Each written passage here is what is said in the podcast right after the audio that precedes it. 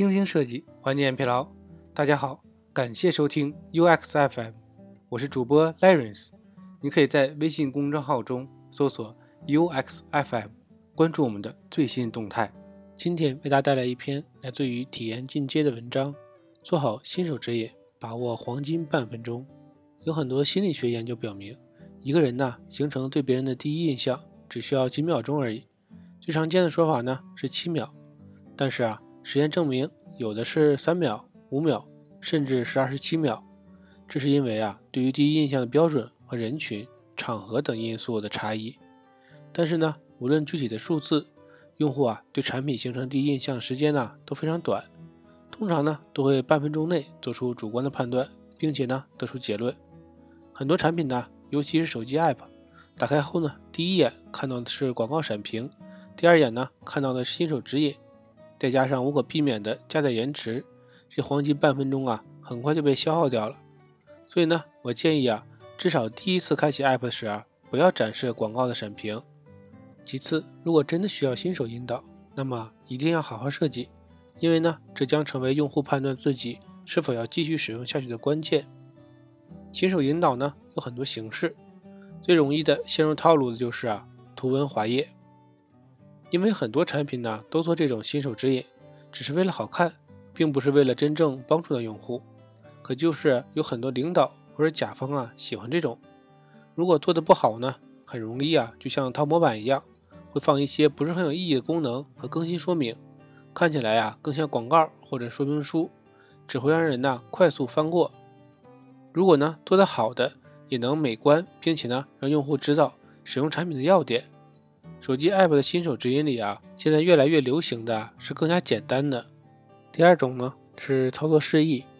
其实啊，产品的功能特色，通常呢用户应该在下载之前啊就知道了，或者呢至少也在应用市场或者 App Store 看过，不然呢也不会稀里糊涂的下载了。而手机 App 啊，应该设计的简单且符合用户习惯，根本不需要很长的图文说明，所以呢经常只需要。把用户可以立即使用主要操作，重点提示一下就好了，免得用户啊不小心卡在了第一步。不过呢，这种形式呢，通常啊也是对简单的 App 有效。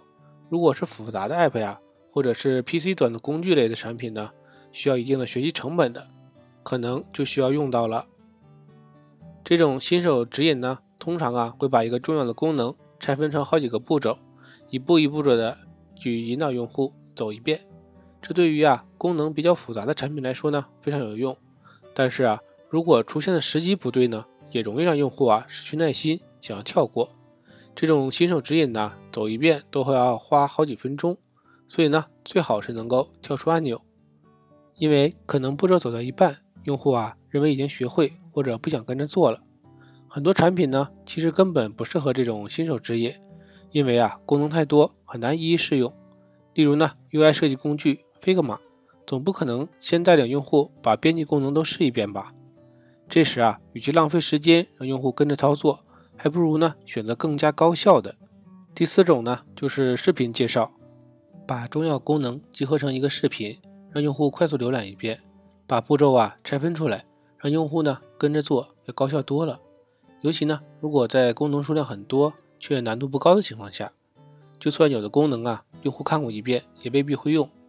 也可以呢，在需要的时候啊，自己去搜索寻找方法。而这视频呢，还可以用作宣传，可以一举多得。但是呢，还是有些产品呢不适合这种新手指引，因为呢，用户的需求呢或者熟练程度啊相差太大了，做一个视频呢很容易顾此失彼。五、学习课程，当产品呢太复杂，新用户啊必须学习，而用户需求差异太大，无法统一形成单一的新手指导时候。还不如啊，让他们自己选择想学什么，可以做成一套从小白到高手，按照功能拆分整理的系统课程。无论用户啊处于什么阶段，都能够快速找到自己需要的。这样啊，新手指引和操作说明没有什么很大的区别了。还可以呢，顺手搞一个学习社区。新手指引的注意事项：一、尽量啊整合，避免重复。以上几种新手指引呢？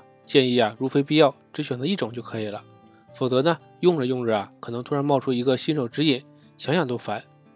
真有那么多需要指引的呀，可以考虑弄一个新手指引的常驻入口，用户需要的话呢，可以随时找到。第二呢，就是允许跳过。虽然前面提到了，但是这里啊再强调一次，任何新手指引呢都不能强制，因为啊新用户不等于新手，也就是说呢，其实啊产品本身根本无法得知一个用户是不是新手，只能判断呢是新手的概率是不是够大。如果呢？凡是新用户都要展示新手指引，会让很多非新手的新用户啊反感。三，在设计初啊就要考虑到，何况啊新手指引如果有，很可能呢会占据用户对产品形成的第一印象的黄金半分钟，可以说呢是非常关键了。所以呀，新手指引最好被当成产品的一部分，在考虑到用户旅程或者体验流程时啊一并加入，而不应该啊是设计完产品之后呢。发现太复杂，用户不懂，再思考要不要加上。第四呢，专注需求而非功能。一个产品的功能啊，通常很多。如果呢你在设计新手指引时，总想着要介绍什么功能给用户，那么呀，你就会发现想塞给用户的内容太多了。新手指引的内容太多，结果呢只会让人想跳过。所以啊，建议在考虑新手指引的内容时呢，只考虑用户当时。最迫切需要的是什么？否则呢，再重要的功能啊，也没有必要加上。最后呢，总结一下，说起来呀，比较惭愧。过去呢，我自己也经常到最后呢，在考虑新手指引这个问题。不过呀，主要原因呢，不是我觉得不重要，而是呢，C 端产品一开始啊，想要尽量把产品做得简单好用，不需要新手引导。但是如果是 B 端或者工具类产品呢？就真的不该抱这样的侥幸心理了，因为啊，仔细想想，我们自己每次试用新产品时呢，也是大概率在新手指引的阶段呢，就决定要不要退出卸载的。不知道大家是不是和我一样呢？今天的内容就到这里了，让我们期待下期的精彩内容。你可以在播客的文稿中找到我们的联系方式，欢迎给我们投稿或者提出建议，让我们一起把节目做得更好。